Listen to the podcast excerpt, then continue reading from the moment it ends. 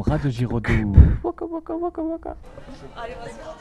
Ici Radio Giraudoux, ce soir c'est une enquête présentée par Elodie. Alors nous avons près de nous un phénomène de société, Madame Clavier-Mongin.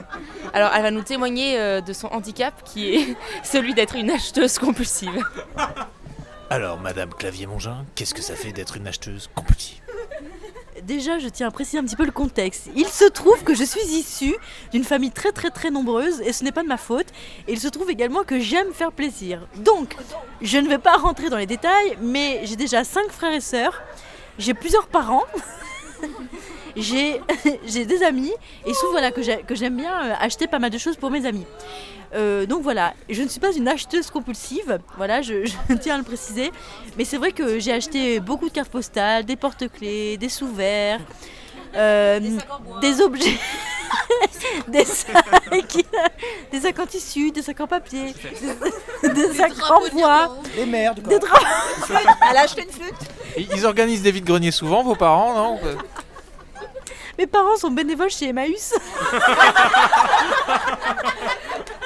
Et c'est pas une blague. Et j'ai ach- et j'ai acheté une flûte parce que j'avais envie d'essayer de, de jouer de la flûte comme, euh, comme un petit lutin. Avec la danse et en levant les pieds, je n'ai pas réussi, mais je vais m'entraîner. Et j'espère me préparer pour la semaine des arts de Jean Giraudoux. Voilà.